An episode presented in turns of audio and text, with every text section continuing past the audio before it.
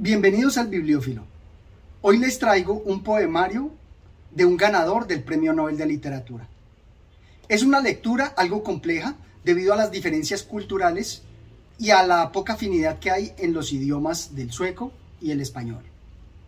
Por tanto, la traducción muchas veces ofrece complicaciones y diferencias que se ven reflejadas en la musicalidad que se espera en unos poemas. La obra empieza con un poema que generó gran impacto en mí. Se llama Antepasados y dice así. No se encuentran sus nombres en anales, vivieron en paz y en humildad, pero su procesión vislumbró, sin embargo, perdiéndose en lo más oscuro del tiempo. Aquí en la vieja tierra ferrífera labraron campos a lo largo del río y sacaron metal de la mina cercana. No fueron siervos de nadie ni sabían de protocolos, eran reyes en su propia casa y los días de fiesta se emborrachaban.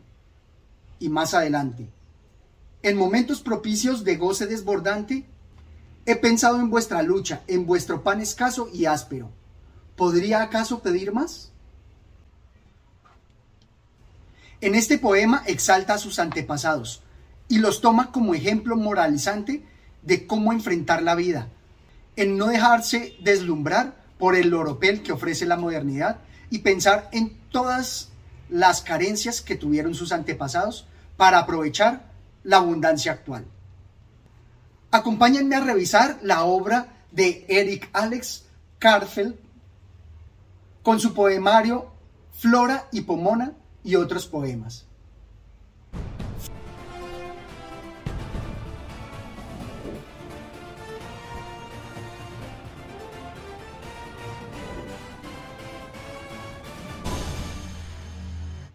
Logro percibir en la obra del autor, por precisamente también los títulos, su gran afinidad con el ambiente pastoril y bucólico.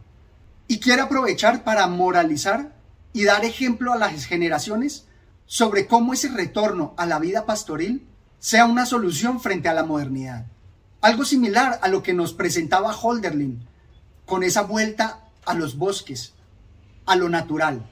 Y es que la obra de Eric se nota permeada de mucha nostalgia y añoranzas por el pasado, por la juventud. Y al tener esa mirada retrospectiva, quiere ensalzar las virtudes de sus antepasados, de su patria, como en este poema. Demasiado nos habituamos a pedir, aquí estamos demasiado cómodos y calientes. Ven, inícianos en las artes del páramo, en la vida dura y pobre. Demasiado dulce, demasiado blandamente hemos cocido el pan de nuestro cuerpo y nuestro aliento. Danos el sabor que paladearon nuestros padres, acre, peligroso, escaso. Tanto tiempo hemos mirado hacia el sur, escuchando palabras vanas, y ahora, jóvenes hermanos, hermanas, volvamos nuestra frente al norte. Sintamos sin confundirnos con el viento de orillas extrañas, el timbre, el aroma, el espíritu de toda nuestra tierra invernal. Me parece que al exaltar ese nacionalismo, esa vuelta a las raíces de los países del norte, genera la crítica hacia los países mediterráneos, que nosotros también en Latinoamérica nos pensamos muchas veces qué hubiera sido de nosotros si no hubiéramos sido descubiertos por los españoles, sino por un país del norte. ¿Acaso tendríamos una historia similar a la de Norteamérica? Frente a esto, creo que es más también por las condiciones de trabajo que imponen las tierras del norte y no la comodidad, el ambiente cálido y tropical que se ofrece en nuestras latitudes. Con todo esto, resulta muy interesante la forma como él exalta su patria. De forma similar, también nos exalta al bardo, algo que también hizo Odiseas Elitis en Dignum Est, al mostrar al poeta como un profeta nos dice, canta, oh Kilac, los demás callaremos. Plena y honda y resonante es tu voz. Deja que nuestros sueños escalen la tormenta del cántico, como el amor de tu hija asciende tu gran pecho. Canta, oh Kilac, los demás callaremos. Toda nuestra pasión muda te dará voz a ti. Al exaltar la figura del bardo, se está proyectando como el profeta que salva a su tierra, que salva a su raza. Pero la salvación no se da de cualquier manera.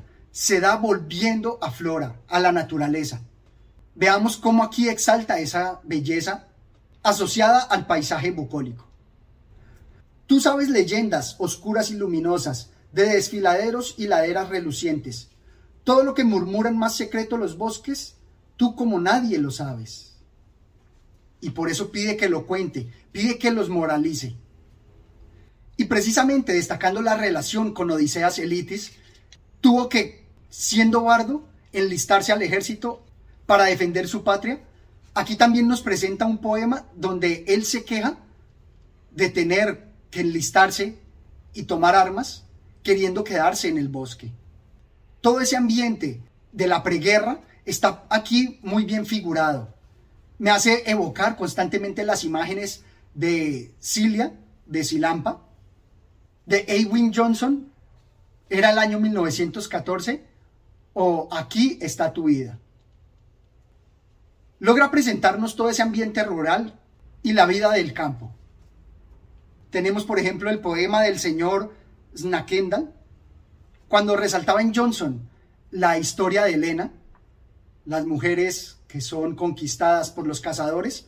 Aquí vamos a tener varios poemas que nos prefiguran eso mismo.